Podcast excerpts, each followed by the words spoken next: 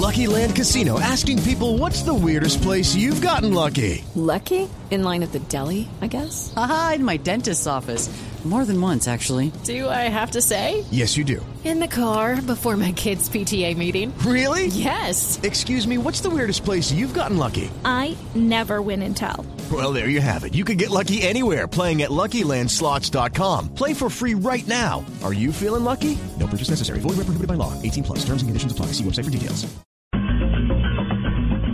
7.54 minutos de la mañana. Bueno, como es el Día de la Mujer, estuvimos hablando con María Lourdes y dijimos qué tanto las mujeres, a través de lo que usamos, el colorete o el labial, como lo quieran llamar, eh, todas las cosas que nosotras usamos y demás, qué tanto contribuyen a que el medio ambiente esté bien o no.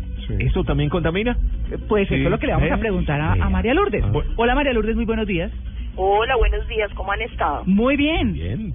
Bueno, ¿cómo Bueno, somos? Pues, eh, mire, yo creo que aquí hay que tener claro algo, no, no es un tema feminista ni mucho menos, pero a lo largo del tiempo las mujeres han tenido una responsabilidad muy, muy, muy grande en el cuidado y en la protección del medio ambiente. Fíjese que eh, las mujeres son responsables, por ejemplo, del manejo y de la conservación de los recursos, si lo miramos de una manera ancestral, de toda la conservación de los recursos naturales para las familias Mm. y son ellos las que en el tiempo, por ejemplo, desde hace mucha, mucho tiempo atrás, se dedicaban, por ejemplo, a la recolección, al abastecimiento de agua, a la búsqueda de fuentes de combustible, de alimentación, al manejo de las tierras, de los bosques, en fin, nosotros hemos tenido una relación muy, muy, muy cercana con el medio ambiente.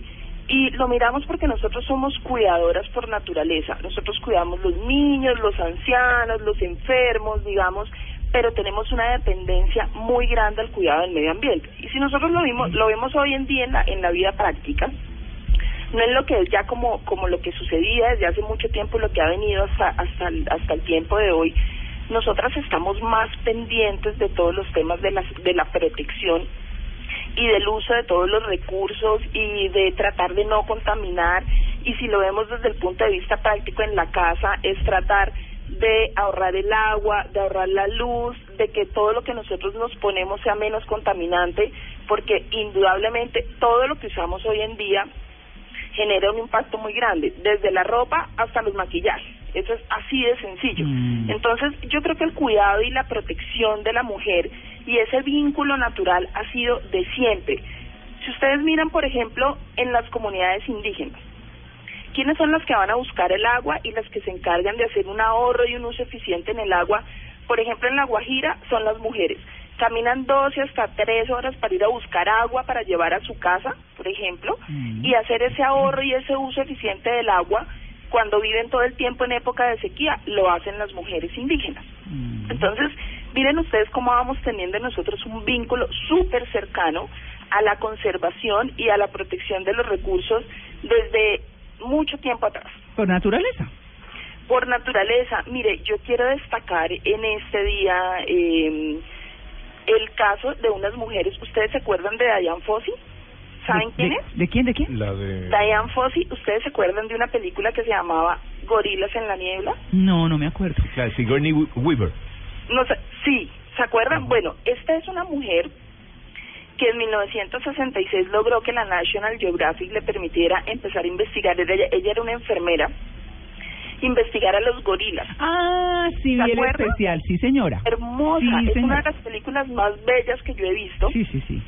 Y muestra el vínculo de esta mujer que se va hasta el África y empieza a investigar gorilas, pero empieza a tejer una relación súper importante con los gorilas y a darse cuenta del comportamiento y llega hasta tal punto que se comunica directamente con estos gorilas. Desafortunadamente, Diane Fossey, como muchos de los conservacionistas en el mundo, fue asesinada, eh, pero dejó todos los estudios de toda esa comunicación tan importante, porque ella se sentaba en medio de una comunidad de gorilas y podía tener una relación y una comunicación perfecta con ellas y la reconocían de manera perfecta. Pues imagínense un, un animal como el gorila. Mm. Y como ella y otros, por ejemplo, como Anne Savage, que está viva actualmente y tiene más de 80 años, que es la que hace el mismo trabajo que hacía Diane Fossey, pues ella está viva afortunadamente, Sí. y se dedica a la protección de, de, de chimpancés. Y así mucha, hay otra que se llamaba, que era apellido, eh, se llamaba Gis, eh, Liz Adamson, que se encargaba de, de cuidar leones en África. Su marido fue asesinado también en ese mismo trabajo de conservación, pero ella criaba leones y los liberaban a la vida silvestre. Entonces, ahí nos damos cuenta toda esa relación tan bonita que tienen las mujeres con el entorno y que aparte de eso, esa comunicación tan bonita que tenemos con todas las especies que nos rodean y cómo nosotros vamos promoviendo esa conservación eh, de la naturaleza en, en la vida que nosotros vamos llevando. Y los movimientos ambientales nacieron con eh, eh, una mujer que se llama Rachel Carson, que fue la que denunció todo lo que estaba sucediendo en, en, en la época industrial, cuando de alguna manera se rompió ese equilibrio entre la naturaleza y el hombre y se empezaron eh, como consecuencia de los agroquímicos a ver Mm. las consecuencias en el mundo de lo que estaba sucediendo con la pérdida de la biodiversidad. Claro. Entonces ahí vemos toda la conexión que nosotros tenemos. Bueno, pues ahí está el tema. Contribuimos mucho, de manera importante, hoy en el Día de la Mujer hablando de las mujeres y la ecología. María Lourdes, muchas gracias. Bueno, ustedes. Y yo quiero hacer una invitación final en eh, Blue Verde. El Ministerio del Medio Ambiente se va a sumar este 28 de marzo a la llamada Hora del Planeta. ¿Se acuerda de esa actividad? Ah, sí, señor. En, en eh, una actividad en la que cerca de 7.000 ciudades en todo el mundo, en 162 países, aceptan el reto de apagar todos sus íconos, monumentos representativos durante 60 minutos. ¿Qué día? Esto es el 28 de marzo. El día de mi cumpleaños. Ah, qué maravilla. Ese día apagaremos la luz y no tenemos que verlo. No, le prendemos las velitas. Durante una hora. Sí. Le prendemos velitas, las cambiamos por la luz. Muy bien. Ocho en punto de la mañana, nos vamos con voces y sonidos y ya regresamos. Estamos en Blue Jeans de Blue Radio.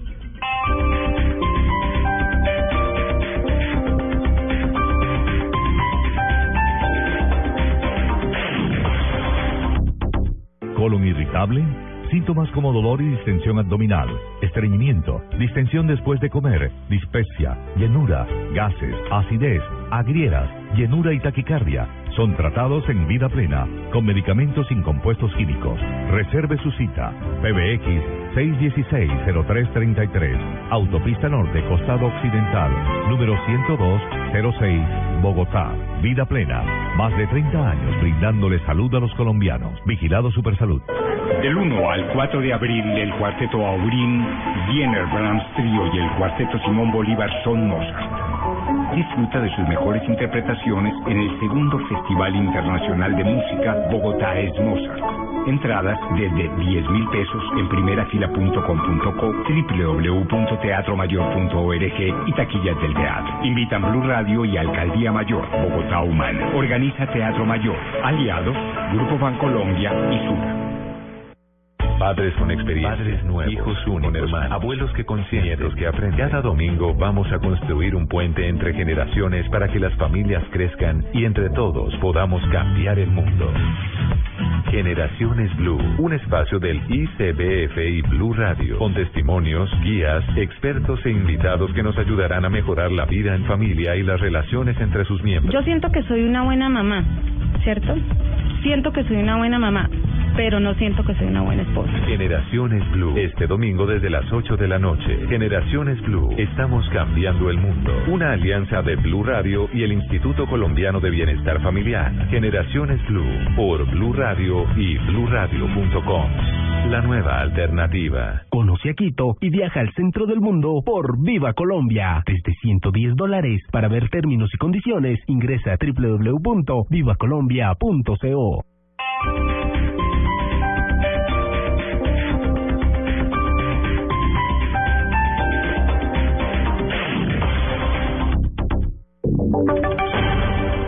y sonidos de Colombia y el mundo en Blue Radio y bluradio.com, porque la verdad es de todos. Son las 8 de la mañana, tres minutos. Estas son las noticias de Colombia y el mundo aquí en Blue Radio. La Organización de las Naciones Unidas en el país destacó la importancia de la participación de los militares en la mesa de conversaciones para lograr el acuerdo determinado entre el gobierno colombiano y las FARC.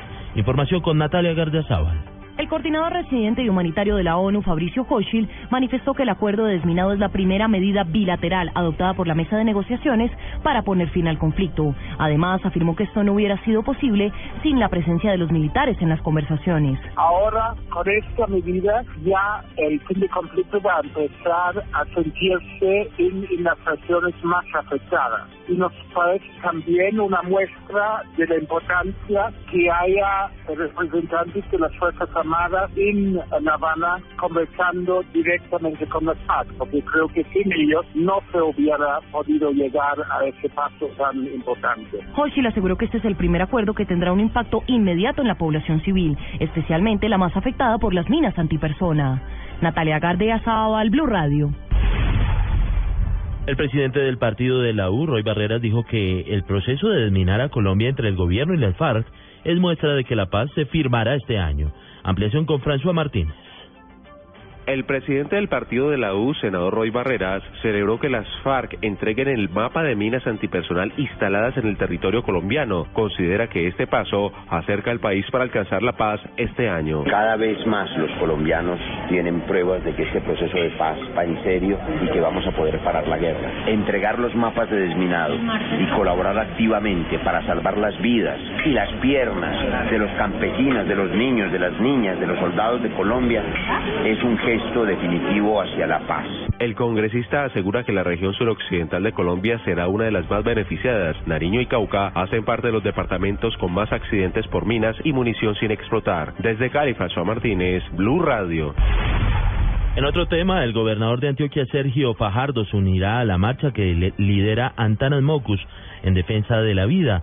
El mandatario regional dijo, juntos le diremos a los ciudadanos este domingo que la vida es sagrada. Los detalles desde Medellín con Laura Mora con un acto cultural. Comenzará a las diez y media de la mañana la Marcha por la Vida, que saldrá desde el Teatro Paulo Tobón Uribe y bajará por la playa hasta llegar al Museo de Antioquia en el centro de la ciudad. Sergio Fajardo aceptó la invitación de Antanas Mocus para llevar un mensaje a los ciudadanos. Yo como ciudadano, como persona, voy a ir porque, bueno, pues yo conozco a Antanas Mocus desde hace muchos años, lo conozco como persona, como amigo, como político. Puedo tener diferencias en algunas cosas, pero yo sé que es un hombre honesto, auténtico, que tiene una forma particular de ser, pero tenido un impacto importante en la política en Colombia, el sentido de la cultura ciudadana. El mandatario antioqueño recordó que la marcha es para llevar un mensaje de la vida es sagrada sin intención de ofender a nadie. Fajardo Valderrama invitó a los ciudadanos a unirse a la marcha en defensa de la vida y la mujer. En Medellín, Laura Mora, Blue Radio. Desde muy temprano se reanudaron las labores para apagar el gran incendio que hace más de 24 horas se registra en el relleno sanitario de Santa Marta, en donde el humo aún mantiene en emergencia varios sectores de la ciudad. Información con Luis Oñate. El fuego no ha avanzado, pero ha sido imposible apagarlo en su totalidad, ya que está en los depósitos subterráneos del relleno. Asimismo, la fuerte brisa se ha encargado de esparcir el humo sobre la ciudad, reportó el capitán José Manuel Chaín, comandante de bomberos en Santa Marta. El incendio pues se mantuvo activo durante toda la noche. Tú sabes que pues estos vientos no han cesado, no han parado en todas las horas de la madrugada. Y bueno, esperamos hoy poder dar un parte positivo. Se ha venido avanzando, ha sido un poco lento, ¿no? Porque tú sabes que se trabaja punta de maquinaria pesada eh, en conjunto con la con los, chorros de retardante que nosotros estamos aplicando y esperamos pues que hoy en nuestro segundo día eh, que se avance un poco más de lo que se pudo hacer el día de ayer. El oficial anotó también que el humo no tiene la misma intensidad de ayer, pero sí está llegando a algunos sectores adyacentes. En Santa Marta, Luis Oñate Gámez, Blue Radio.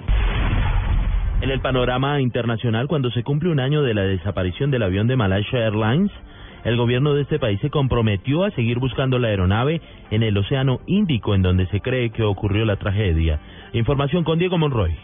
El primer ministro de Malasia, Najib Razak, expresó hoy el compromiso de su país por seguir buscando y encontrar los restos del vuelo MH370 de Malaysia Airlines en el Océano Índico durante el primer aniversario de su desaparición. En un comunicado, Najib declaró que Malasia espera que el equipo internacional de búsqueda encuentre pistas en los 60.000 kilómetros cuadrados que están siendo rastreados en el Índico, en donde se cree que se estrelló el avión. Los equipos de búsqueda no han encontrado los restos del Boeing 777 tras rastrear el 43% de los 60.000 kilómetros cuadrados en el Índico y se espera que estas tareas finalicen en mayo. Si no se encuentra nada, los países implicados en la búsqueda, Malasia, Estados Unidos, Reino Unido, Francia, China, Singapur, Indonesia y Australia, deberán reunirse para decidir qué hacer en adelante. Diego Fernando Monroy, Blue Radio. Noticias contra reloj en Blue Radio. Noticia en desarrollo. El presidente de Nicaragua, Daniel Ortega, no acudirá mañana a la cumbre que se celebrará en Guatemala entre el jefe del gobierno español, Mariano Rajoy, y los presidentes de los países centroamericanos. Ortega es uno de los líderes latinoamericanos que apoya incondicionalmente al presidente de Venezuela, Nicolás Maduro, quien ha realizado últimamente una serie de declaraciones en contra de España. La cifra 227 colombianos fue el total de personas deportadas en los últimos días eh, por la frontera de Arauca. Según información de las autoridades migratorias, la gran mayoría de estas personas no contaban con la documentación que les permitiera su permanencia legal en el vecino país. Quedamos atentos al rastreo de bienes y cuentas bancarias que ha realizado la Fiscalía a Mariano Alvear, fundador de la Fundación Universitaria San Martín. Entre las transferencias detectadas hay traslado de fondos a México, India, Islas Caimán, Estados Unidos, Taiwán, Alemania, Corea del Norte y Rusia.